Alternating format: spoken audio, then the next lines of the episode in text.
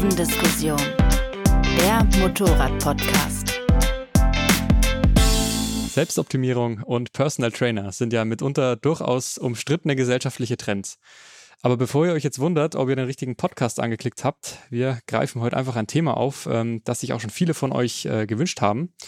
Wir reden nämlich in der heutigen Folge über Fahrtrainings, äh, Enduro-Trainings und insbesondere Individualtraining. Und Individualtraining ist auch das richtige Stichwort, denn genau das durfte ich heute beim Enduro Action Team im Lossertal in Sachsen absolvieren. Mein Name ist Ferdinand Heinrich Steige. Ich bin Reiseredakteur und Podcaster beim Motorrad und begrüße den Herrn, der mich heute ganz schön ins Schwitzen gebracht hat, Bernd Hiemer.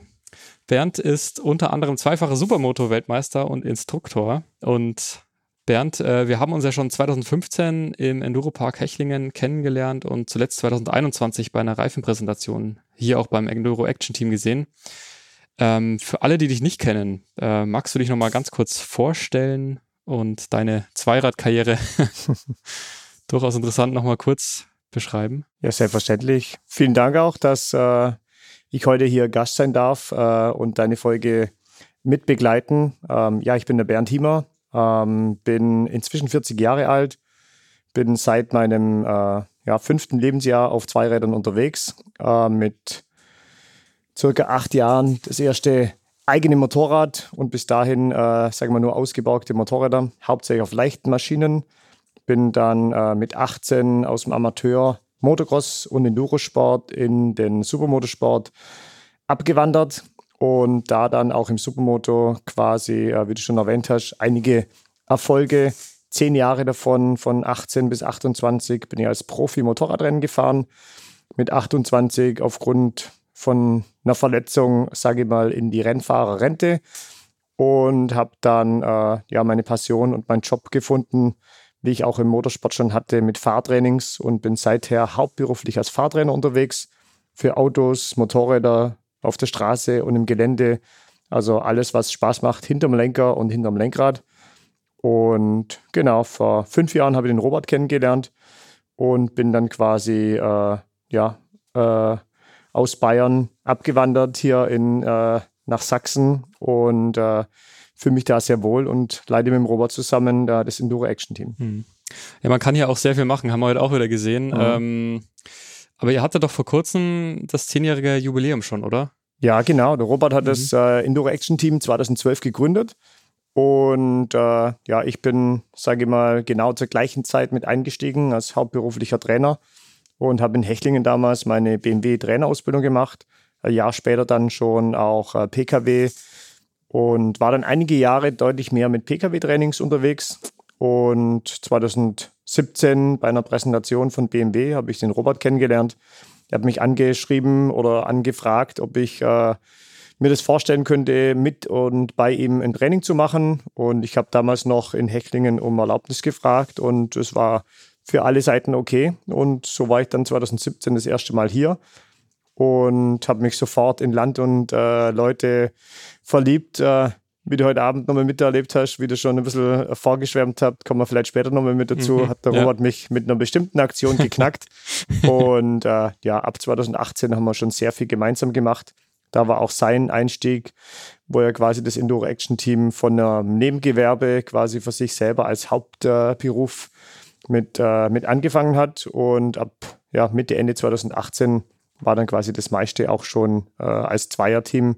Und inzwischen Ende 19 haben wir eine GmbH draus gemacht aus einem Einzelunternehmen und sind gleichberechtigte Partner, äh, haben unsere Aufgaben schön aufgeteilt. Also von daher eigentlich nahezu perfektes Team. Ja, und äh, wir sind ja heute auch eben einiges äh, ringsrum ums Gelände gefahren, aber euer Gelände, ich glaube 130 Hektar waren es. Genau, 130 Hektar groß, mhm. äh, wobei man sagen muss, äh, das ist eine große Seefläche, mhm. also sind nicht alles oder ist nicht alles der 130 Hektar zu befahren, aber gut 80 Hektar, was immer noch sehr viel äh, Land bedeutet, äh, ist zu befahren und äh, ja, perfekt auch für Reiseenduros geeignet. Ja. War jetzt vielleicht auch vor deiner Zeit, aber wie weißt du, wie man an so ein Gelände, wie kommt man an so ein Gelände? Wie? Ja, das sind oft, sage ich mal, wie Motorsport, wie das, äh, sage ich mal, oft in meiner Karriere erlebt habe, äh, zum richtigen Zeitpunkt am richtigen Ort sein und die richtigen Leute treffen. Mhm. Du hast vorher schon den Volker kennengelernt. Äh, das war auch äh, ein Mitinitiator, äh, der das quasi mitgefördert hat. Und äh, ja, deswegen zur richtigen Zeit am richtigen Ort sein, äh, wenn sie günstige Möglichkeiten auftun, äh, dann genauso war es quasi mit dem Robert zusammen auch. Ja. Mhm. Und äh, um mal auch zum Training dann konkret überzuleiten, was für Trainings bietet ihr denn an? Also wir bieten äh, Enduro, Reise-Enduro-Trainings an, spezialisiert eben auf äh, große äh, Reise-Enduros ähm, von einem Tag über zwei Tage von einem Einsteiger-Training, was bei uns, sagen wir mal, Grundlagentraining bedeutet. Also da geht es um die Grundlagen vom äh, Geländefahren. Einsteiger bedeutet auch deswegen äh, nicht zwingend, dass man dann Fahranfänger sein muss, sondern geht es generell, äh, sagen wir, um die Grundlagen beim Endurofahren, dann in fortgeschrittenen Training, Aufbaukurs und dann aber auch in Richtung äh, Profi, wo dann äh, Försterwenden, Drifts und ähnliches wenn Fahren am Lenkanschlag und ähnliche Themen, sage ich mal, dann schon fast zum Gähnen einen zwingen, äh, dann kann man sich da nochmal so richtig austoben, äh, auch bei so einer Spielerei wie heute Abend dann zum Schluss. Und da ist eigentlich ganz spannend. Dann auch mhm. Spezialthemen, reine Sandtrainings. Äh, unser Trainer, der heute Vormittag noch ganz kurz da war, den du vielleicht noch ganz kurz gesehen hast, der Frank, der macht auch Roadbook-Trainings, also wo es rein ums Roadbook-Fahren geht.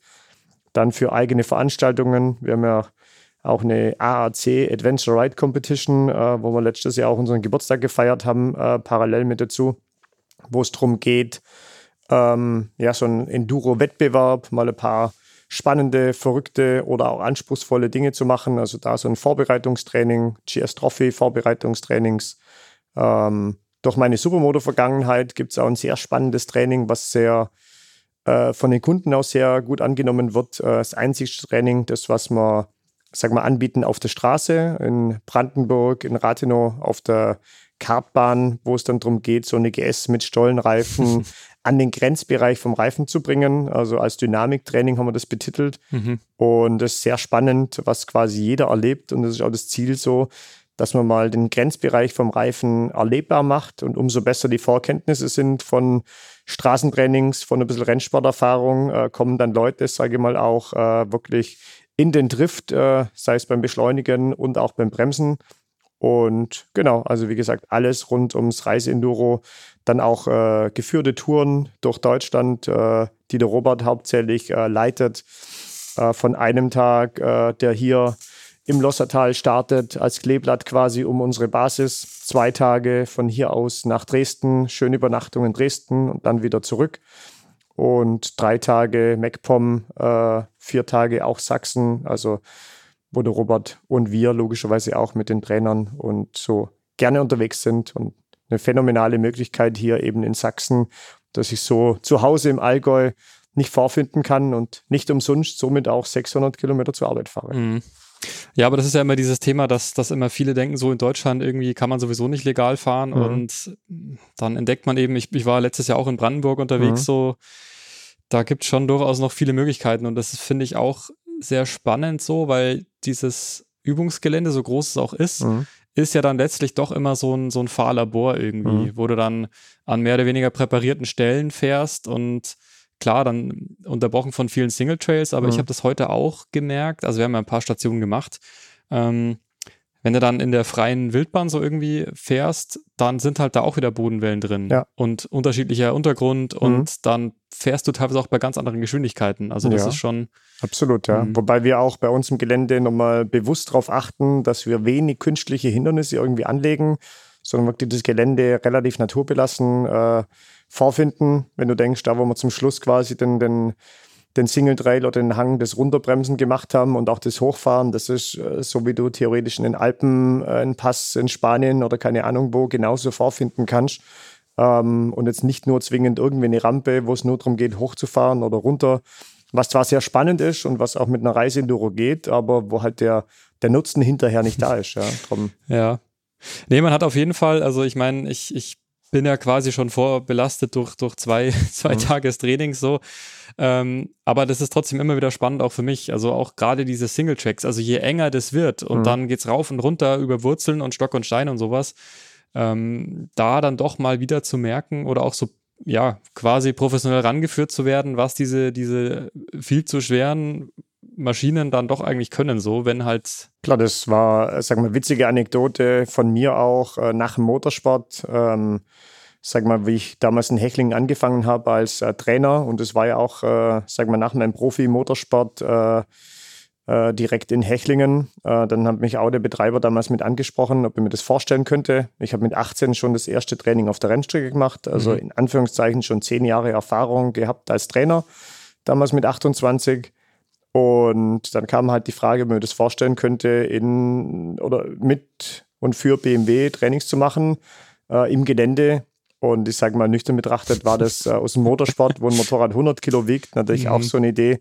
Wie bitte kann man mit einem Motorrad, das über 200 Kilo wiegt, äh, wie bitte kann man da im Gelände fahren und wie soll man damit noch Spaß haben? Ja? Das hat eine ganz andere Fahrerei. Das kann man sich nicht mit einer klassischen Enduro vorstellen, so wie, sagen wir mal, so eine Sport-Enduro, sondern da geht es einfach darum, das ist eine Reise-Enduro und da geht es mehr ums Reisen, ums Wandern. Und selbst mit so einem Motorrad, wenn man das, sagen wir mal, nicht zwingend äh, nur auf Speed fährt, sondern einfach auf Technik, dann, äh, wie du heute schon gesagt hast, auch über die Single Trails ist das phänomenal, was mit so einem Motorrad alles geht. Wo man da überall hinkommt, da wäre oft, sage ich mal, Wandern viel zu anstrengend, wird man sich gar nicht antun. Äh, den Hang zum Schluss, wo wir hochgefahren sind, da hoch und runter, wo man trotzdem dann relativ locker mit so einem Motorrad hochfahren kann ohne dass man jetzt ständig Gefahr läuft, das Motorrad auf die Seite zu schmeißen. Mhm. Klar muss man seine eigenen Grenzen kennen, aber das ist schon nach wie vor für uns auch immer wieder so phänomenal, wo du sagst, krass, dass das überhaupt so einfach mit so einem Motorrad geht. Ja. Also es sieht auf, sah auf jeden Fall so aus, als ob es dir dann doch ein bisschen Spaß machen würde. Ja.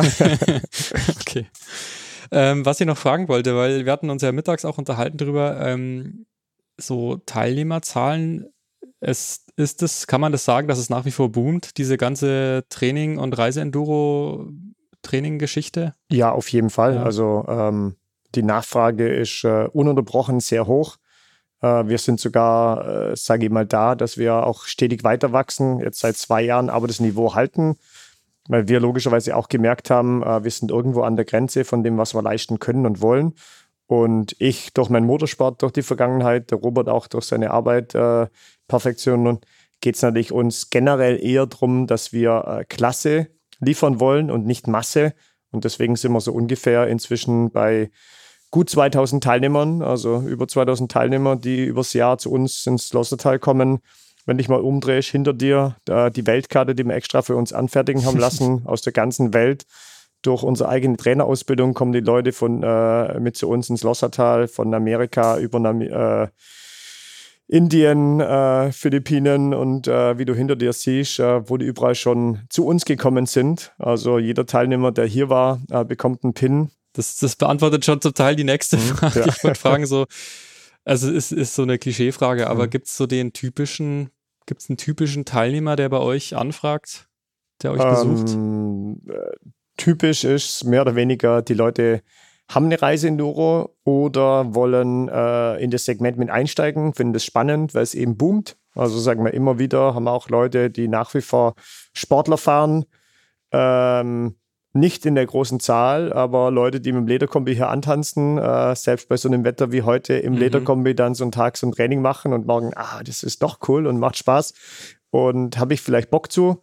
Wir bieten auch ein Training an über unsere ähm, Partnerschaften, äh, wie du heute auch schon gesehen hast. Äh, wir haben mit BMW, mit Honda äh, und mit Ducati, äh, sage mal, Partnerschaften und so ein Train- and Ride-Training, wo es darum geht, wo man wirklich äh, mehrere Maschinen äh, dann mal probieren kann und somit logischerweise dann auch äh, ja nochmal ganz anders fahren kann. Ja, mhm. ja das ist auch so ein Ding. Ich habe mir ähm, heute auch ganz bewusst die, die BMW 1250 GS rausgesucht, mhm. weil ähm, ja, weil ich mich mit der einfach am leichtesten tue, so weil ich mit der schon die meisten äh, Enduro-Geschichten gemacht habe, auch so Trainings. Ähm, aber ihr habt ja doch einen recht umfangreichen Fuhrpark mittlerweile. Also was ist da noch so geboten? Genau, also wir haben von BMW ähm, nahezu alle GS-Modelle, also die 1250 äh, GS. Äh, wir haben die GS Adventure mit da als 1250er, dann die GS 850, die GS 750, dann durch die Ducati-Partnerschaft jetzt relativ neu die Ducati Desert X,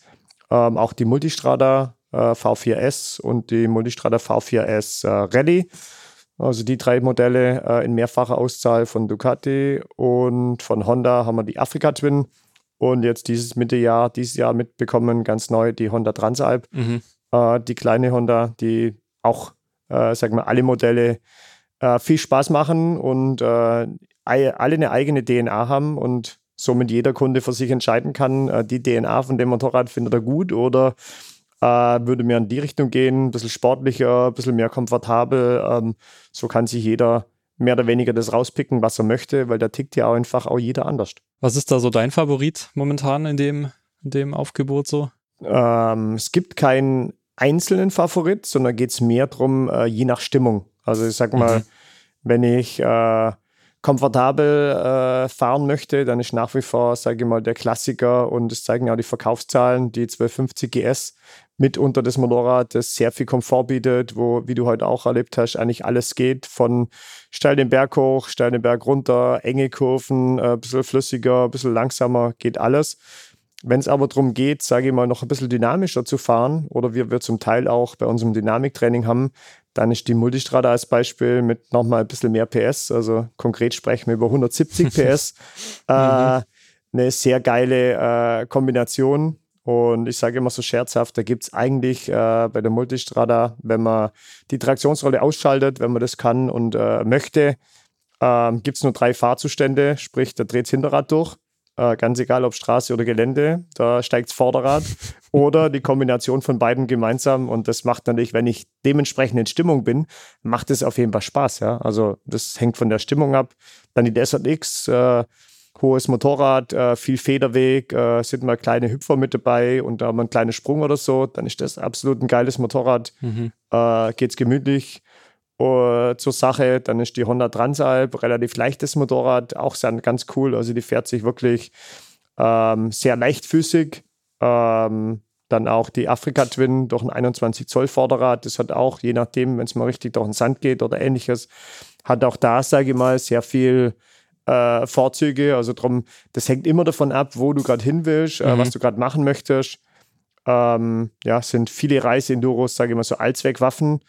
Und allen voran logischerweise die GS, die alles kann und alles sehr gut. Und wenn ihr irgendwas Spezifisches möchte, dann gibt es eben die, äh, den Part, wo ich sage, okay, jetzt setze ich mir auf die Multistrada und jetzt setze ich mir auf die Desert X und jetzt auf die Afrika Twin lieber und jetzt äh, da. Also gibt es da Leute, die mit dem eigenen Motorrad anreisen oder ja auch mit dem eigenen Motorrad bewusst trainieren wollen oder? Ja, das sind wir ja. sogar äh, sehr stolz drauf. Mhm. Äh, nach wie vor noch sehr viele. Also das ist sogar von unseren Teilnehmerzahl fast die Hälfte noch, die mit eigenem Motorrad kommen ja, und mitmachen. Doch, doch, sehr viel, ja. Ja, absolut. Mhm. Äh, das war, sagen wir, der Robert hat angefangen 2012, da ging es um reines Training. Da gab es keine Mietmaschinen. Mhm. Also da waren 100 Prozent der Kunden mit eigenem Motorrad. Und das hat sich über die letzten Jahre jetzt so ein bisschen mit eingebürgert, über die Partnerschaften seit, würde ich mal sagen, 2017, 18, äh, wo wir dann auch einen Teil von Mietmaschinen mehr oder weniger mit da haben. Und es hat sich natürlich immer größer geworden. Und da gewöhnen sich die Kunden natürlich immer mehr dran. Dann wird die Kundenklientel auch immer größer, dass Leute auch, äh, sagen wir mal, weitere Anreise auf sich nehmen. Und da hat natürlich so ein Mietmotorrad schon auch immer Vorteile. Du kannst das neueste Modell fahren, du kannst verschiedene Modelle äh, testen, wenn es wäre. Ähm, du kannst dich im Auto anreisen, äh, kannst zwei Tage Spaß haben, das ist völlig vorbereitet. Dann aber auch, wenn du im eigenen Motorrad fahrst, äh, wir haben auch Bestandteil von unserem Training, dass so kleine Anpassungen mal den Lenker in die richtige mhm. Position drehen, Schalthebel mal ein bisschen höher, dass man genau die Tipps natürlich genauso bekommt. Ja, also. ja das, das finde ich immer sehr komfortabel so, mhm. weil man kommt immer zu so Trainingssituationen ja. und dann ist da immer so eine perfekt präparierte GS und ja. wenn du jetzt äh, gerade bei uns die Testmotorräder, ich war mhm. letzte Woche mit der, eben auch mit der 100 Transalp unterwegs mhm. mit der neuen, also die ist bei uns im Dauertestfuhrpark, mhm. klar, mhm. die fährt viel Straße mhm. und natürlich war da überhaupt nichts Offroad-mäßig eingestellt. Mhm. Und ich habe mich aber so komisch gefühlt. Mhm. Äh, vielleicht habe ich auch relativ lange Arme, aber ich habe dann erstmal den Lenker erstmal ein bisschen hochgebogen so mhm. und ja. Ja, das ist und genau ich, die, die Einpassung, mehr oder ja. weniger, das dann äh, vonstatten geht. Äh, die haben eine Straßeneinstellung mehr oder weniger.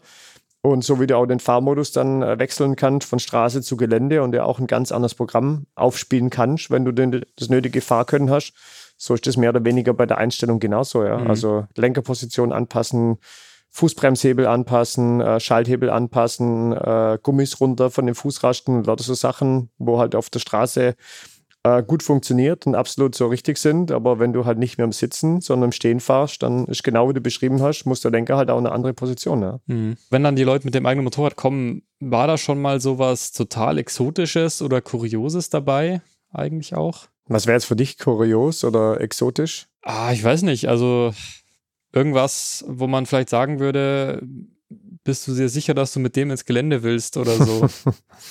also Scrambler ist immer wieder mhm. so das Thema, was mhm. man auch so ein bisschen sagt, ja. Hat er eigentlich ein bisschen Geländeoptik und mhm. sieht so aus wie so ein äh, Retro- ähm, Offroad-Motorrad, aber wird der für die meisten, sage ich mal, mit Straßenreifen und halt äh, über die Straße ausgelegt. Also bei BMW so eine R90.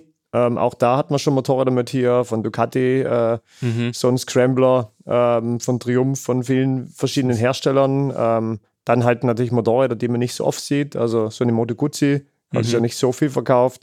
Auch da hat man schon Leute mit hier. Dann äh, so eine IJP, ähm, auch da die portugiesische. Äh, diese PR7 oder diese. Genau. Mhm, ja. Also auch da, äh, sage ich mal, auch Modelle, die es halt nicht so oft gibt. Mhm. Äh, ein bisschen natürlich zu exklusiv. Also man, ähm, ja, was auch da ein Motorrad, was es nicht so oft gibt. Also mhm. von daher, das gibt es schon, aber dass man jetzt so richtig sagt, ähm, ja, also mit einem Naked Bike war logischerweise noch niemand hier, ja. Okay. Ja, was ich auch noch ganz spannend fand, das hast du vorhin auch so nebenbei erzählt, ähm, dass ihr euch ja auch als Instruktoren da echt fit halten müsst mit diesen zigtausenden Fahrmodi. Ja. Also, kannst du das nochmal kurz, also ich glaube bei der, da ging es konkret um die Honda Africa Twin 1100 gerade. Mhm. Genau, ja. also ich sag mal, bei uns speziell ist logischerweise, dass der, durch das, dass wir mehrere Partnerschaften haben mit verschiedenen Herstellern, ähm, geht es nicht nur darum, sage ich mal, äh, sich bei einer BMW 1250 äh, fit zu halten und auszukennen, wie das bei mir in der Vergangenheit eben äh, in Hechtlingen war, sondern bei uns kommen Leute mit einer KTM äh, genauso wie mit einer Triumph äh, oder oder oder. Äh, mit Aprilia, sag ich mal, waren jetzt logischerweise auch schon ein paar Leute da. Mit der V-Strom waren jetzt gerade, war jetzt gerade einer mit hier, dann BMW, ja, Ducati, äh, Honda, jedes Motorrad reagiert anders. Viele Dinge sind, sage ich mal, grundsätzlich ähnlich. Eine Traktionsrolle funktioniert immer gleich. Äh, die muss immer ähnlich eingestellt sein, um äh, auf ein verschiedenes Fahrniveau gut zu funktionieren. Deswegen kann man dann schon ein bisschen Parallelen ziehen. Aber äh, es gibt eben ein paar Besonderheiten, wo mit einem Fahrmoduswechsel halt bei BMW ähm, viele Parameter alles äh, quasi direkt mit äh, sich automatisch umstellt. Das ist halt bei der Afrika Twin, dass ich selber noch die Möglichkeit habe, die Traktionsrolle einfach separat einzustellen. Bedeutet aber auch, wenn ich so Dinge eben nicht weiß, dass äh, ich eventuell halt natürlich unterwegs bin und das Motorrad falsch eingestellt habe. Andersrum gibt es ja bei vielen Herstellern dann genauso, ja. Ja, ja das finde ich, sind auch echt äh, Themen. Ich meine, es ist mehr und mehr Standard so mittlerweile und früher mhm. war eher so die Frage ABS an oder aus im Gelände und mhm. mittlerweile mhm. finde ich echt, ähm, wenn man da nicht drauf achtet, bringt einen das auch mitunter echt in Schwierigkeiten. Also du hast ja das Beispiel mit, ähm, wenn du einen Steilhang hochfährst mhm. und die Traktionskontrolle aber da regelt. Mhm. Ähm, mir ist auch mit der V85 von Moto Guzzi in, in Kroatien vor ein paar Monaten auch was passiert. Also es war jetzt nicht tragisch, es war halt so ein, so ein Feldweg. Mhm. Aber ich war tatsächlich, weil es kurz davor noch äh, wirklich geschüttet hat wie aus Eimern, war ich halt im Rain-Modus unterwegs. Und dann fährst du auf diesen Schotterfeldweg und es regelt einfach komplett. Mhm. Äh, es hat nur noch geblinkt im, im Display und es ging einfach nicht mehr vorwärts. Mhm. So, und das war halt auch in so einer Gruppensituation, wo der hinter dir fahrende auch nicht damit rechnet, dass du auf einmal äh, immer langsamer wirst. So. Mhm. Also man kommt da echt schnell in irgendwelche Schwierigkeiten. Ja, das stimmt. Also und also wir fahren auch beim Training sehr lang, sage ich mal, in einem äh, Traktionsrolleneinstellung, wie du sagst, in Richtung Regen, wo das Motorrad halt sehr äh, früh die Traktionsrolle eingreift. Bedeutet, wenn du im Flachen fahrst, ist noch relativ stressfrei. Also da kann relativ wenig passieren. Vorteil ist, das Motorrad ist viel stabiler. Nachteil ist, wenn du erfahren bist, es macht halt weniger Spaß. Ja. Ähm, dann, sobald Steilhänge kommen, wie wir heute besprochen haben, da wird es dann spannender, sage ich mal, dass die Traktionsrolle logischerweise so eingestellt ist, äh, bei einem lockeren Hang dass äh, das auf Enduro, äh, sage ich mal, einfach ein bisschen mehr drehen kann wie das Vorderrad, also leicht durchdrehen kann, dass du da trotzdem von äh, ja, sauber hochkommst, ohne die Geschwindigkeit zu verlieren. Und dementsprechend musst du halt je nach äh, Fahrsituation logischerweise die, den richtigen Fahrmodus einstellen. Oder wie man fährt, wie du mich auch gefragt hast, je nach Fahrstimmung. Also, mhm. wie du gerade sagst, ja, wenn es jetzt regnet, dann kann selbst auch im Schotter manchmal so ein Regenmodus, äh, sage ich mal, auch da ganz passend sein, weil das Motorrad halt unspektakulär, stabiler ist. Äh, klar, das Beispiel, das du gebracht hast, da geht es den Hang hoch, da könnte es sein, du kommst irgendwann nicht mehr weiter, mhm. weil die Traktion es nicht runterregelt. Wäre das jetzt aber über eine nasse Wiese als Beispiel, da kannst du dir sowas natürlich auch zu Nutzen machen. Mhm. Das verzeiht so ein bisschen Fahrfehler. Wenn du zu viel Gas geben würdest, würde es gar nicht so wegbrechen. Im Enduro-Modus, wenn da die Traktionsrolle so eingestellt ist, auf Offroad, könnte es sein, du gibst schon ein bisschen zu viel Gas und du stehst plötzlich 180 Grad andersrum da auf einer nassen Wiese. Also mhm. so kann man sich, man muss wissen, was die Traktionsrolle macht und muss sie dementsprechend zu seiner Stimmung, zu seiner Fahrsituation halt richtig einstellen. Jetzt bei so, ob jetzt bei einem Gruppentraining oder Individualtraining, in der Regel bespricht man ja vorher auch, äh, also besprechen die Teilnehmer mit dir, wie sie sich selber so einschätzen und so mhm. weiter. Wie, ich meine, du fährst ja die ganze Zeit vorne weg. Äh, wie erkennst du, wie die Leute dann wirklich so fahren können oder wie, wie gelingt dir das? Ähm, ich sage mal, bei uns ist die, ähm, das Besondere oder das Spezielle, dass die Leute sich fest anmelden zu dem Grundlagenkurs. Also sind sieben Leute da, maximal sieben Personen äh, sind bei uns zum Training. Die sieben Personen haben sich äh, ja zum, zum Einsteigertraining, zum Grundlagentraining mit angemeldet. Und mit den sieben äh, kommt man da ganz gut durch den Tag. Durch das, dass wir auch immer wieder, sagen wir mal, logischerweise Sektionstraining, Übungen haben und ähnliches. Äh, als Beispiel beim Kurvenfahren, äh, wenn der eine mal ein bisschen besser ist, der kann die Kurve enger fahren. Äh, der andere, der ein bisschen weniger Routine hat und ein bisschen mehr Zeit braucht, der fährt die Kurve halt noch ein bisschen größer. Und äh, ja, dann geht es über viele Anwendungsrunden, wo das halt, wenn man jetzt Kurvenfahren geübt hat, wie du beschrieben hast, also letztendlich lernt man drum, nach der Übung, wenn man das besprochen hat, korrigiert wurde, einfach durchs Gelände fahren, viele Kurven fahren. Äh, und so gewinnt man an Erfahrung immer weiter. Und dann wird durchgetauscht, äh, sag mal so zwei, drei Leute. Und umso erfahrener du bist, äh, sag mal, nachdem wir Kurven gefahren sind, 180-Grad-Kurven, kann ich eigentlich so nach irgendwie zehn Minuten jedem Teilnehmer irgendwie ein paar Kleinigkeiten nur mit, äh, mit an die Hand geben, dass der auch bei so einer Anwendungsrunde so ein paar, äh, ja, ein bisschen Feedback noch bekommt. Und das schätzen die Leute auch bei uns, dass es nicht nur, äh, sage ich mal, einfach erklärt wird, sondern dass auch viel individuelles Feedback einfach an die Teilnehmer mit rausgeht. Mhm. Ja, ich finde auch, das ist äh, beim Motorradfahren sehr, sehr direkt und sehr ehrlich. Mhm. Und, und wenn man halt naja, wir hatten ja auch heute auch das Beispiel, mhm. ähm, genau, als wir diese Bodenwellen hatten, mhm. wo ich mir so über die letzten Jahre irgendwie an, angewöhnt habe, einfach so immer in die Knie mit, mitzugehen. Mhm. Ja. Und das siehst du natürlich äh, selber nicht. Und dann hast du mir das einmal vorgemacht und dann mhm. habe ich, hast du mir erklärt, wie doof mhm. das eigentlich ist mhm. für die, für die Kondition und, und, und, das sah auch einfach scheiße aus so. Ja. Ähm, also insofern ist es schon. Also war natürlich jetzt ein bisschen übertrieben. Es gibt äh, immer. Ja äh, sag mal, ich vergleiche das gern mit MotoGP. Äh, mhm. Äh, wenn du es anschaust, äh, klar, momentan ist es ein bisschen langweiliger, aber wenn wir zwei, drei Jahre zurückspulen, äh, wenn man denkt, wie viele verschiedene Sieger es da gab, da hat eine Honda gewonnen, eine Suzuki, äh, dann eine Aprilia, dann eine Ducati und keine Ahnung was alles, dann noch zehn verschiedene Fahrer. Und jeder hat irgendwie seinen eigenen Fahrstil und alles hat irgendwie funktioniert. Ja? Mhm. Also von daher ist immer die Frage, was ist jetzt absolut richtig? Und du hast jetzt bei den Bodenwellen angesprochen, äh, da wird es auch Situationen geben, wie wir gesagt haben, das fühlt sich vielleicht ein bisschen komfortabler an, wenn du mit den Beinen mitgehst. Fürs Langsamfahren funktioniert das auch. Ähm, sobald du auch ein bisschen schneller wirst, wie du selber gemerkt hast, Erstens sieht es nicht so cool aus. Das ist beim Motorradfahren auch wichtig. Also wichtig. muss ja einfach cool aussehen. Zweitens hast du gleich gesagt, ja, mit so Kniebeugen, boah, ist das anstrengend. Das habe ich jetzt nur fünfmal gemacht. Ja. ja. Und stell das vor, zwei Tage lang, du fahrst das Gelände, Hunderte, Tausende von Bodenwellen, äh, ja, tausend Kniebeugen, das muss ich erstmal hinkriegen, ja. Dass da die Beine wehtun, ist klar. Ja, ich finde halt so dieses Grundfaszinosum am, am Geländefahren oder ja, am Straßenfahren mit Sicherheit auch, aber ich finde, beim Gelände ist es halt sehr direkt immer. Mhm.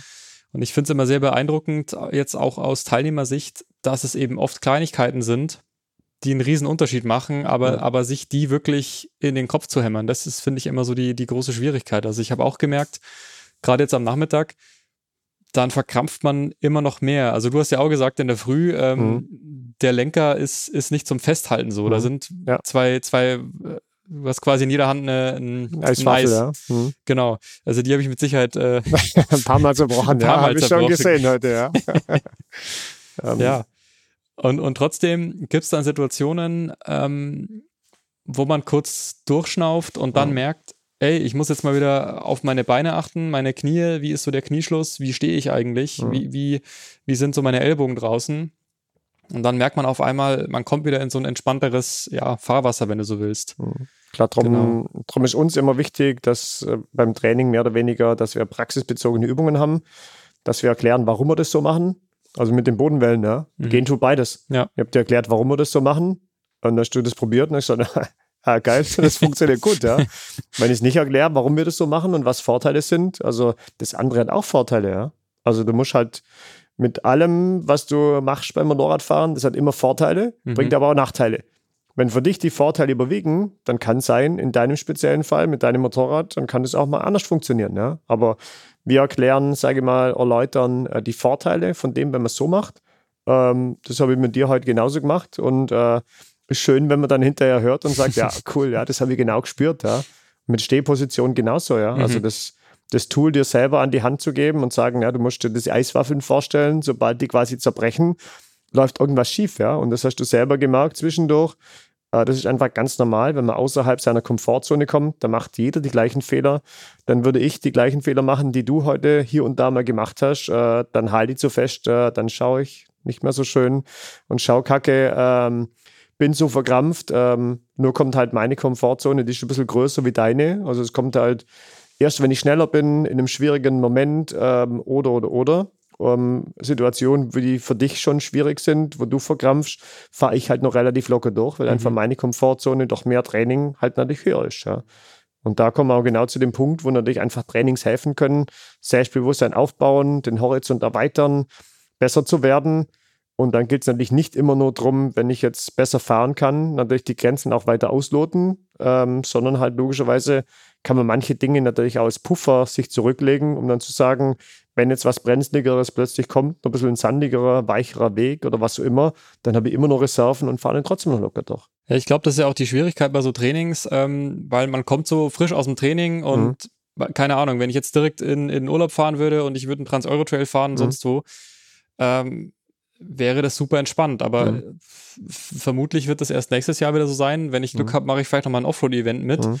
Ähm, und das ist, finde ich, irgendwie auch immer so die Schwierigkeit. So, was sich dieses Wissen frisch zu halten. Ja, das Wissen frisch zu halten. Ja. Darum ist, sage ich mal, nicht nur, weil es heiß war und weil ich gern durchgelüftet habe. Du hast gesehen, so ein paar Meter immer wieder über die Straße bin ich auch im Stehen gefahren. Mhm. Und äh, wenn du das richtige Tool hast, wie wir gesagt haben, wie wir das Motorrad steuern, wie man richtig steht, wie man Kurven fährt, da sind viele Anekdoten quasi, wo du nicht zwingend äh, ein eigenes Enduro-Gelände brauchst, wenn du weißt, wie du dich zu bewegen hast, wo du regelmäßig, das sage ich mal selber, so ein bisschen üben kannst. Äh, wie du gesagt hast, vor der Ampel beim Ranrollern, das geht natürlich im Sitzen, das kann ich aber im Stehen auch machen, mhm. ja, wo ich so ein bisschen Steuern und Gleichgewicht da genauso mit üben kann.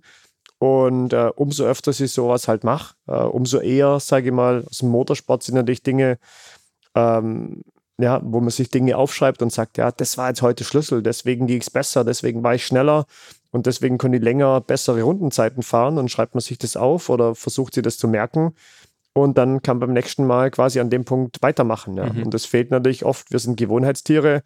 Wenn wir jetzt ein Training machen, dann hast du deinen Horizont erweitert. Wenn jetzt aber ein halbes Jahr nicht mehr übst, dann bist du natürlich auch in Anführungszeichen wieder auf das Niveau von vorher runtergefallen. Hast vielleicht Dinge schon vergessen, weißt gar nicht mehr, warum das so war, warum mhm. das gut funktioniert hat. Und da muss man halt einfach, sagen wir mal, dann auch ein bisschen konsequenter sein, sich vielleicht Dinge mal merken, so ein, zwei Dinge nach so einem Training mit rausnehmen.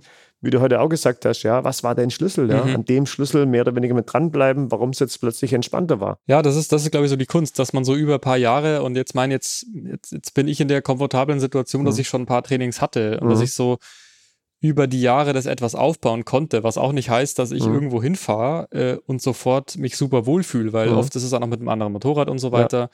Ja, aber tatsächlich, irgendwo nimmt man dann immer so, so Sachen mit. Beim letzten Training war es irgendwie dieses auch bewusst mal durchatmen und mhm. so Sachen, um mhm. mal wieder locker zu werden.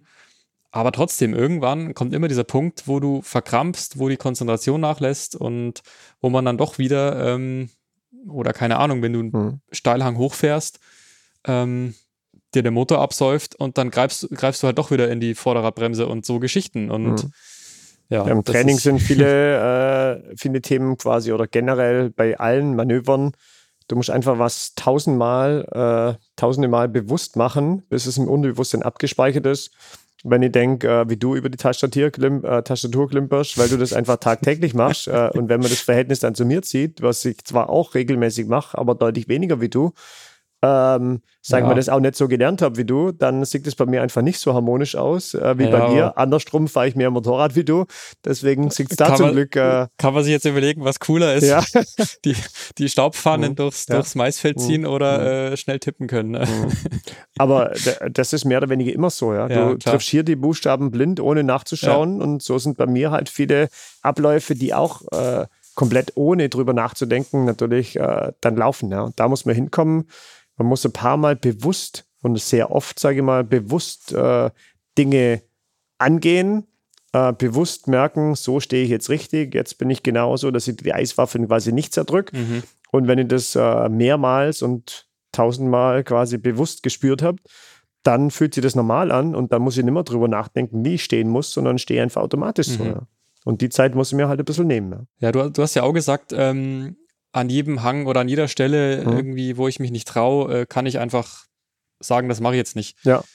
Das, das fand ich auch so, so einen Punkt des, des heutigen Trainings. Ähm, ja, das, also gerade, genau, die, die beiden Steilhänge, das war Mhm. wieder so ein gutes Beispiel, wo man sagt, ähm, das war jetzt eigentlich schon leicht über meine Komfortzone. Ich wusste, dass ich es kann aus Mhm. meinen vorherigen Trainings, aber ich hätte mich jetzt, ich war, war so genau der Grenzfall. Mhm. Kannst du das als Instruktor auch gut einschätzen? Kannst du die Leute dann auch einschätzen? Ich sag Oder- mal, gerade wenn es in Richtung Steilhänge geht oder Mhm. so, oder ein bisschen Berg hoch und Berg runter. Es muss ja nicht immer, sag mal, gleich ein Steilhang sein, äh, wenn es jetzt um ein Grundlagentraining bei den Einsteigern geht, sondern das ist halt ein, ein kleinerer Hügel. Und klar, so nach der Erzählung, wie du so hattest und wie das äh, thematisiert war, hatte ich schon so einen, einen Hang im Kopf und ich bin schon einen halben Tag lang mit dem Motorrad gefahren. Ich Mhm. wusste, was du kannst und was du nicht kannst. Von daher war für mich klar, du kannst es. Für mich war aber auch ganz klar, nachdem wir da mittags gesprochen haben, was so deine Wünsche sind und wie du schon, äh, wo du schon mal Schwierigkeiten hattest oder hin oder her, wusste ich auch ganz genau, dass das genau so ein Hang ist, wo du eben so, äh, so auch der Kalten raus nicht hochfahren würdest, äh, wo man das gut üben kann, wo du aber zum Schluss auch gemerkt hast, beim ersten Mal, dass du dich kaum getraut, runterzufahren. Mhm. Äh, und wir haben thematisiert, da hier runter zu bremsen, unten direkt links abzubiegen und dann noch irgendwie drei, vier Mal fährst du hier runter und biegst da links ab. Also da der Lernerfolg und auch, sage mal, das, das zu spüren dann für dich selber, ja, das geht ja wirklich, ja, das Mhm. hat man echt gemerkt, ja, obwohl du fix und fertig warst, bei fast 40 Grad logischerweise da so eine Stunde in der Sonne stehen, Ja. da war ja wirklich pralle Sonne, das ist ja ein Nachteil immer dann so bei, bei den Hängen, äh, da stehen wenig Bäume, da hat man wenig Schatten, wenig Wald ringsrum, drum, da sind wir relativ lang in der Sonne gewesen und trotzdem fast nach einer Stunde in der prallen Sonne bei fast 40 Grad fahrst du dann zum Schluss runter und biegst unten Mhm. relativ entspannt links ab, ja. Und das war ja schon eigentlich äh, auch für mich dann eine sehr, sehr coole Situation, das so zu sehen, ja. Ja, das ist halt auch, auch gerade so den, den ganzen heutigen Tag ähm, Mhm. hatte ich auch, also ich habe mich jetzt nicht so total Mhm. beobachtet gefühlt, Mhm. aber natürlich, ich, ich kenne ja die Situation, Mhm. wenn man da so zu, zu siebt durch so einen Mhm. äh, Enduropark fährt. Und ja, eigentlich, ja, eigentlich habe ich mich schon ein bisschen beobachtet gefühlt, Mhm. weil ich immer so gedacht habe, ähm, du hast ein Auge auf mich. Ähm, Kann auch sein, sage ich mal, dass die Ziele am Anfang größer sind und dann merkt man nach einem halben Tag, ich habe zwar die und die und die Ziele noch gehabt, aber die sind mir jetzt eigentlich wurscht, weil Mhm. ich erstmal das Thema, was ich jetzt heute Vormittag gespürt habe, was so mein Defizit ist, an dem möchte ich erstmal weiterarbeiten. Das kann so ein Vorteil von einem Individualtraining sein, weil kein, äh, wir haben zwar nie ein richtig festes Programm, aber wenn man die Website durchliest, so eine Leistungsbeschreibung, was wir gern anbieten möchten, mhm. und im Idealfall ist bei einem Gruppentraining das halt logischerweise mit drin. Würden mal alle sieben Teilnehmer sagen, ja, also an Steilauffahrten hoch und runter haben wir kein Interesse, wir würden aber gern das machen wollen Mhm. und würden, dann würde sowas theoretisch logischerweise gehen. Aber das ist halt unwahrscheinlich, dass es bei sieben ist. Deswegen hat sich irgendeiner vielleicht angemeldet, weil da drin steht, da geht es berg hoch und berg runter und da habe ich Bock zu und das will ich lernen. Äh, deswegen ist das natürlich so ein gewisses Programm, das halt, sage ich mal, nach und nach äh, aufbauend äh, für die Teilnehmer dann halt angepasst wird. Und da könnte man bei einem Individualtraining sagen, wie wir heute auch, Bremsen hattest du schon bei zwei Trainings, bei einer Veranstaltung, wo wir es bei uns gesehen haben, haben wir das auch ein bisschen thematisiert. Also haben wir übers geradeausbremsen, so eine Notbremsung, heute theoretisch gar nicht äh, thematisiert und gar nicht geübt, ja, Mhm. weil das halt auch bei dir, sage ich mal, schon mal mit drin war. Ja. Weil ich schon noch sagen muss, so, so dieses Standardprogramm, sage ich mal, Mhm. bei normalen Gruppentrainings, finde ich auch jetzt, also du hast ja vorhin gesagt, ihr würdet das auch äh, Anfängern empfehlen. Ja. Ich muss schon sagen, dass, dass ich auch erstmal das so als, ja, so als erste geführte Offroad-Erfahrung fand ich das schon auch gut. Erstmal Mhm. so querbeet diese ganzen Stationen gemacht zu haben, mhm. damit man da schon jede Menge mitnimmt eigentlich. Also ich würde auch sagen, so das, was wir heute, äh, heute ausgelassen haben, gerade Bremsen, das ist ein unumgänglicher Punkt, den mhm. muss jeder mal gemacht haben. Und gerade im, im Einsteigerbereich sehen wir da, wie die Leute hinterher richtig aufblühen, wenn die Selbstbewusstsein mal bekommen und dann merken, boah, wie das Motorrad verzögert, wie selbstsicher die das Motorrad zum Stillstand gebracht haben. Da ist das eigentlich quasi fast die wichtigste Übung, ja, weil die Leute halt merken, ja, also das bremst gut, das kann ich. Ähm, dann traut man sich auch eher, sage ich mal, nochmal 5, 7 km schneller zu fahren, mal eine Situation, die man sonst halt vielleicht nicht machen würde, weil ich genau weiß, sie kriegt das Motorrad ganz sicher äh, beherrscht. Ja. Und klar sind die Grundlagen wichtig, wie hat morgen bei, äh, bei uns genauso. Wir haben über ähnliche Themen gesprochen, die beim Grundlagen, beim Einsteigertraining schon mit drankommen, trotzdem nochmal Stehposition verfeinert, verbessert. Auch wenn du es zum fünften Mal theoretisch genau gleich hörst, das sind manche Themen sind so komplex und du kannst halt immer nur zwei, drei Themen mit aufnehmen. Mhm. Und dann fehlt vielleicht noch, äh, obwohl die Füße schon richtig sind und die Knie schon richtig sind, kannst du aber noch nicht mit umsetzen, dass die Arme in der perfekten Position mhm. sind oder der Oberkörper. Und dann machst du ein zweites und ein drittes Training und dann sind nach wie vor die Füße in einer guten Position, fühlt sich schon selbstständig an und dann kannst du den Oberkörper noch in die richtige Position bringen. Dann magst du dann, sage ich mal, intuitiver noch, ob du richtig stehst. Dann plötzlich geht es beim Beschleunigen auch, selbstverständlich beim Beschleunigen den Oberkörper nach vorne nehmen, zum Gas wegnehmen, ein bisschen zurück. Und die Themen kommen halt dann immer weiter mit rein. Obwohl du vielleicht dreimal exakt das gleiche Training gemacht hast, kannst du jedes Mal trotzdem nochmal einen Punkt mitnehmen und dich trotzdem weiter verbessern, obwohl ja. es genau die gleichen Sachen waren. Ja, genau. Und eben, das, das ist eben der Punkt jetzt auch in dem Individualtraining gewesen. Mhm. Ähm, dann wirst du eben darauf hingewiesen, mhm. äh, wenn es eben nicht passt, wo mhm. du dich sonst halt dann doch wieder in der Gruppe so halb durchmogeln kannst, mhm. unbewusst oder bewusst. Ja. ja, klar, wenn du die nächsten ein, zwei äh, Leute, Personen direkt hinterm Trainer. Das kann man natürlich sehr gut äh, noch äh, sehen. Und dann, dann geht es natürlich deutlich einfacher. Der siebte, der wird natürlich nicht in jeder Situation gesehen. Und da kann das natürlich schon mal auffallen. Ja. Aber deswegen legen wir auch großen Wert drauf, logischerweise, dass wir immer wieder auch die Position bei den äh, Teilnehmern hinter den Trainern durchtauschen, dass nicht immer der gleiche als letzter fahrt, dass nicht immer der gleiche direkt hinter dem Trainer fahrt, und so hat man wirklich auch die Möglichkeit, über den ganzen Tag mehrmals die Leute mit hingehen.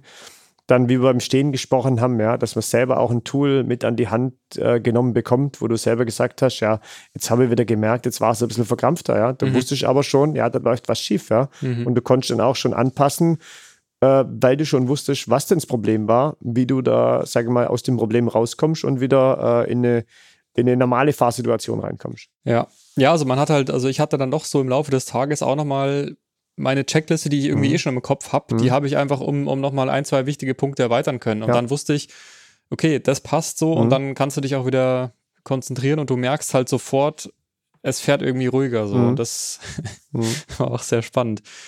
Wir haben jetzt äh, natürlich Enduro Action Team, wir haben jetzt natürlich einen klaren Offroad-Fokus gehabt.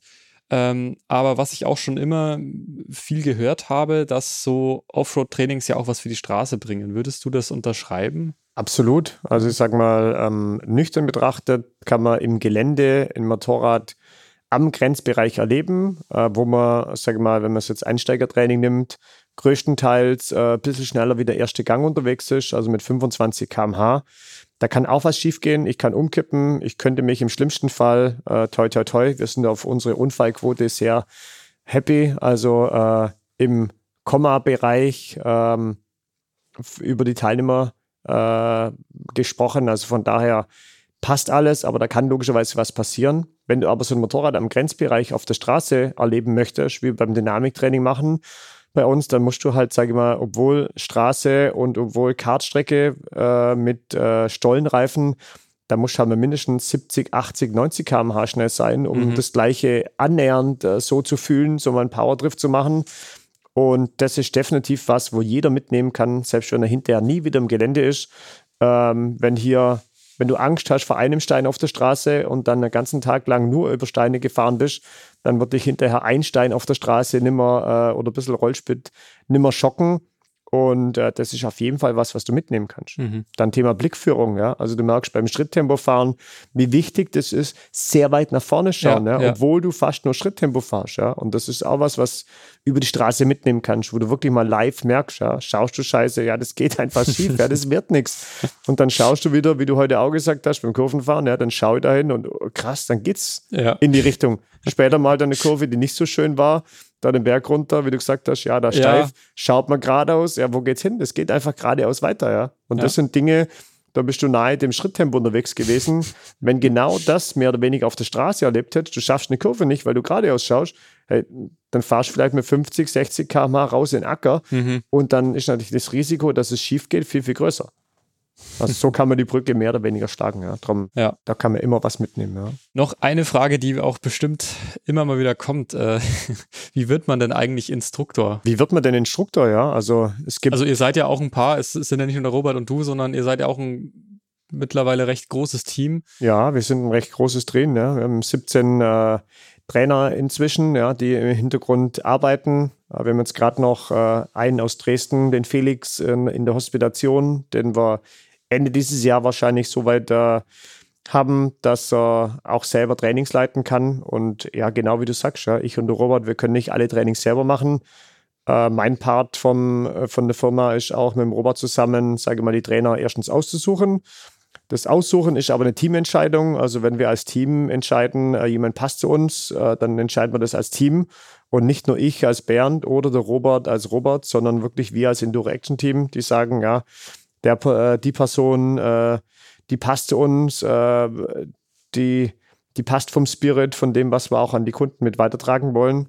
Und äh, ja, dann sind die Trainer, sage ich mal, in unserer eigenen Trainerausbildung, das ist, was uns selber angeht, sage ich mal, die, die Grundvoraussetzung, dass man da mit dazu äh, kommen kann. Und dann geht es in die Hospitation und das ist eine Phase, die von irgendwie zehn Trainings äh, dauern kann, wo jemand mitgeht, äh, bis er irgendwie Teile selber übernimmt, äh, dann irgendwann ein komplett eigenes Training macht, das ich und der Robert äh, mit anschaue ähm, und uns dann sagen, okay, das ist die Qualität, die wir uns vorstellen oder da müsste man noch was ergänzen und da geht es halt noch weitere Hospitationen, dann auch bei verschiedenen äh, Trainern von uns selber, äh, sage ich mal, das rannehmen dass man selber so eine Portfolio hat, wo man sich halt weiterentwickeln kann. Ja. Mhm. Als Trainer ist ja immer das Thema, man kann, und generell ist es ja immer so, man kann niemand komplett kopieren, sondern muss schon so ein bisschen seine eigene Linie, seinen eigenen Stil finden.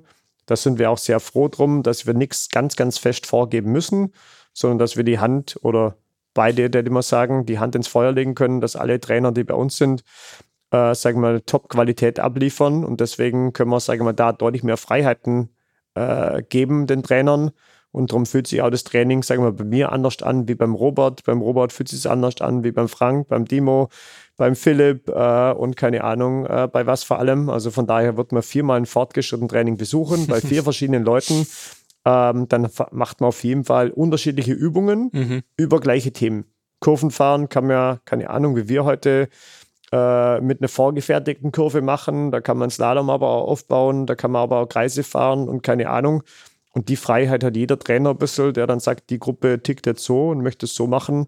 Also wir geben die Inhalte vor, die äh, ein Kunde mehr oder weniger nach dem Training wissen sollte und äh, können sollte. Und dann passt das Ganze. Mhm. Aber auch über die Trainer hinaus, logischerweise, haben wir viele Leute wie ein Volker, den du kennengelernt hast, der mhm. noch Motorräder wäscht, der Motorräder transportiert. Dann Erik, äh, der heute mit, mit dem Robert heute Morgen äh, mit unterwegs war. Und auch seine Schwester, die Annika, die dann, sag mal, die Trainings vorbereiten, von die richtige T-Shirt-Größe raussuchen, die Aufkleber vorsortieren. Die Trainer kriegen dann eine feste Kiste, wo alles vorsortiert ist für die siebener Gruppe, die man hat, oder für uns heute für die Einzelgruppe. Und äh, so ist es natürlich deutlich einfacher. Ja, mhm. ja ähm, dann ist das eigentlich schon fast die letzte Frage. Wenn du so viel Motorrad fährst, fährst du eigentlich noch privat? oder fährst du auch mal noch das, in Urlaub mit dem Motorrad? Oder? Ja, das ist eine sehr häufige Frage, ja, ähm, sage mal, die viele in dem Sektor äh, beantworten können. Die Frage ist ja dann immer, wenn du als äh, Motorradtrainer, Motorradfahrer oder was auch immer arbeitest, was ist bitte privat und was ist dann nicht mehr privat. Mhm. Also wenn ich jetzt Motorrad fahre, ist das jetzt privat oder ist das geschäftlich? Ja? Also in meinem Fall, äh, ich nehme ein Auto heim ins Allgäu, dann gerne mal ein Motorrad mit, habe dann äh, dieses Jahr als Beispiel die Honda Transalp mit bei gehabt und bin mit ihr, äh, sage ich mal, in der Woche, wo ich daheim bin im Allgäu, einfach auch durch die Gegend gefahren. Und klar bin ich da mit den Kindern mal, äh, habe die Kinder zur Schule gefahren und wieder mit abgeholt, ähm, aber zwischendurch logischerweise auch mal einen anderen Fahrmodus eingestellt. Wie verhält sich der? Was macht da? Äh, das sind ja auch lauter so Dinge, die da mehr oder weniger mit reinkommen. Und dann vermischt sich das Privat und Geschäftliche. Aber um das abzurunden, äh, ich fahre zwar eine Reise-Enduro, bin aber, sage ich mal in Anführungszeichen, selber nie mit einer Reise-Enduro richtig im Urlaub gewesen. Habe immer nur Touren, äh, sage ich mal, selber geleitet als Trainer, als Tourguide oder eben Präsentationen für BMW und für andere Hersteller, wo ich unterwegs war, dann Fotoshootings und ähnliches. Aber richtig, dass ich mal sage, so eine Weltreise oder muss ja eine kleine Weltreise sein, aber so vier, sechs Wochen mit dem Motorrad irgendwie unterwegs, das war ich selber mhm. noch nicht. Und inzwischen ja. als Familienvater mit zwei kleinen Kindern äh, ist halt die Woche, die natürlich im Allgäu daheim bin, äh, gehört natürlich auch der Familie, ja, äh, dass Frauen und Kinder alle nicht zu kurz kommen. Ähm, genau, deswegen, mhm. Äh, wenn Privatmotorrad, dann könnte man eher sagen, so wie jetzt dann gerade wieder äh, in Richtung Supermoto, dass ich da unterwegs bin. Habe mir selber wieder ein altes Rennmotorrad aufgebaut, wo ich dieses Jahr auch ein Rennen fahre, ähm, wo es dann eher in die Richtung geht. Mhm. Ja. Das könnte man sagen, ist eher ein bisschen privat. Äh, das andere ist dann, sage ich mal, wenn ich hier wochenlang Motorrad fahre, jeden Tag, äh, dann muss ich in der Woche, wo ich daheim bin, äh, wenn es die Kinder nicht unbedingt fordern und mit mir Moped fahren wollen, äh, wenn ich nichts Dringendes erledigen muss, dann muss ich da nicht zwingend Motorrad fahren. Ja. Ja, kann, kann ich gut verstehen, weil es mhm. ist bei mir oder bei uns in der Redaktion ja auch ähnlich. Also mhm. es, es vermischt sich irgendwo und trotzdem muss ich sagen, ist es für mich dann doch immer was ganz anderes, wenn ich mit meinem privaten Motorrad privat für mich in Urlaub mhm. fahre, wo ich auch viele Fotos mache. Mhm.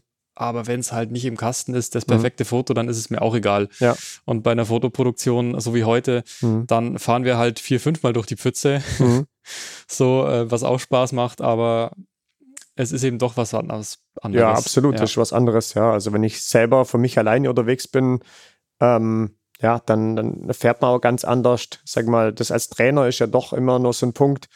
Äh, klar habe ich auch Fahrspaß heute gehabt, aber ich sag mal, da leidet natürlich so minimal drunter, wenn ich verantwortlich bin, dass du jede Situation mhm. gut durchkommst. Äh, und wie ich halt morgen gesagt habe, meine Erwartungen sind, dass du wieder gesund und munter hier sitzt. Vielleicht ein bisschen K.O., das haben wir erreicht. Äh, aber äh, sage ich mal, da stellt man sich ja selber hinten an eher als ja. Trainer, äh, weil es darum geht, dass du als Kunde oder die Kunden, äh, sage ich mal, den größtmöglichsten Lernerfolg und Spaß mit rausziehen. Da ist aber nicht wichtig, dass ich wahnsinnig viel Spaß habe äh, und vielleicht einmal ordentlich am Kabel drehe oder eine Situation nochmal besser oder anders durchfahre, sondern äh, da geht es ja, sage ich mal, dann um die Gruppe und da ist das absolut Job. Ja. Aber was ich nach wie vor genieße, wo mir immer wieder fragen, Bernd, warum kannst du das noch machen? Ich habe immer mal wieder, so wie heute auch mal auf dem Feld, mal zwei, drei Minuten, wo ich ein bisschen austoben kann. äh, und dann ist das auch wieder gut. Äh, viel mehr brauche ich nicht, wenn ich denke, äh, was ich schon alles erlebt habe über den Motorsport und wie viel ich schon Motorrad gefahren bin. Mir wird das, sage ich mal, auch mit äh, zunehmendem Alter, ähm, was jetzt fürs Reise-Enduro-Sektor nicht wahnsinnig alt ist, aber mit 40 Jahren auch ein bisschen ruhiger. Mhm. Äh, und dann langen so die zwei, drei Minuten, die fünf Minuten, die zehn Minuten einfach, um runterzukommen.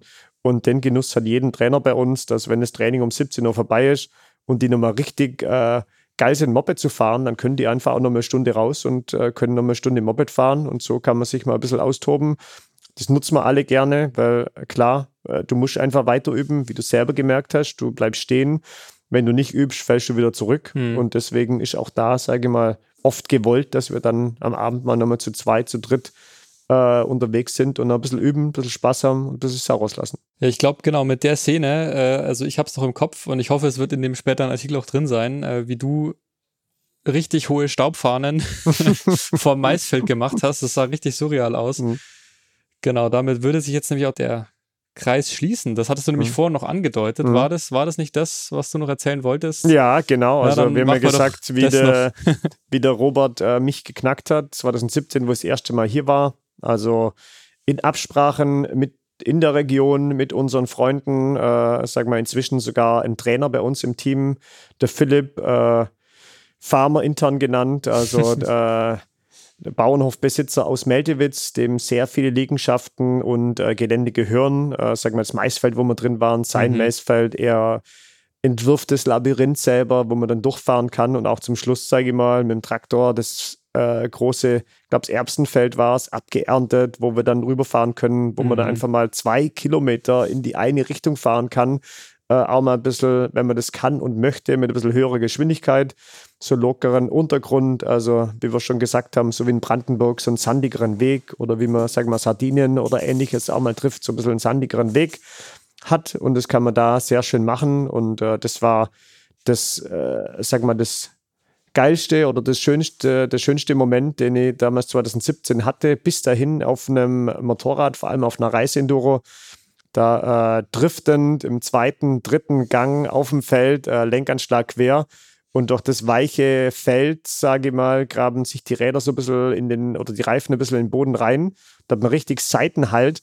Und da konnten wir wirklich, also das hat auch so ein bisschen gesehen, Schräglage fahren. Kannst bis mir dann, vorstellen jetzt, ja. Bis die Zylinder, sage ich mal, den Boden berührt haben. Und das äh, war schon äh, phänomenal. Ja. Das war, mhm. war geil, ja. Und das können wir den Kunden, sage ich mal, so in der zweiten Jahreshälfte immer wieder anbieten, ähm, wo es da die Möglichkeit gibt, wenn gewünscht und äh, das ist schon, schon auch so eine kleine Besonderheit bei uns, äh, was man so ein Maisfeldlabyrinth, wo man mit dem Motorrad durchfahren kann, das gibt es so sonst, glaube ich, ja, äh, nicht wirklich. Das war schon auch sehr, sehr interessant vorhin. Mhm. Ja. Also Bernd, nochmal vielen, vielen Dank für den heutigen Tag. Ich, es wird sich zeigen, aber ich denke, mhm. ich habe sehr viel wieder mit, mitnehmen können und ich glaube, das wird doch das ein oder andere hängen bleiben. Bitteschön, ja. danke. Ich habe auch äh, sehr viel Spaß gehabt und äh, denke, das hast du auch gemerkt. Es ist uns auch, sag mal, wichtig, dass wir nicht, äh, sage mal, Job 0815 nur machen, sondern wir lieben das, was wir tun. Ja, das merkt man. Äh, ich, wir lieben das nach wie vor und so geht es allen unseren Trainern. Äh, wir vermitteln das gern, äh, geben das gerne weiter und somit hat es auch mir heute wahnsinnig viel Spaß gemacht. Meine Erwartungen sind erfüllt. Du bist gesund und munter hier, was immer das Wichtigste ist. Ja, deswegen können wir gemütlich wie heute Abend am Bier da sitzen, äh, das Ganze genießen, äh, nette Anekdoten noch besprechen. Ja. Äh, danke, dass du da warst. Mir hat es viel Spaß gemacht. Bis bald mal wieder. Ja. Lass es dir gut gehen. Ja, ich gehe jetzt erstmal duschen. Ja. genau. Und äh, wenn ihr auch ein Training oder eine Tour beim Enduro Action Team ausprobieren wollt, was ich nochmal sehr empfehlen würde, falls es nicht rübergekommen ist, ähm, dann schaut doch auf www.enduroactionteam.com werde ich auch nochmal verlinken. Da findet ihr alle Angebote, Preise und natürlich auch nochmal Infos zum Team. Und äh, wie angedeutet, eine Reportage zum heutigen Tag wird es natürlich auch nochmal geben. Ähm, des, zum Zeitpunkt der Aufnahme kann ich euch allerdings noch keine konkrete Ausgabe nennen. Vermutlich 2024 anfangen, wenn wir das ins Heft bringen. In diesem Sinne, danke fürs Zuhören und bis zur nächsten Folge. Ciao. Ciao, mach's gut.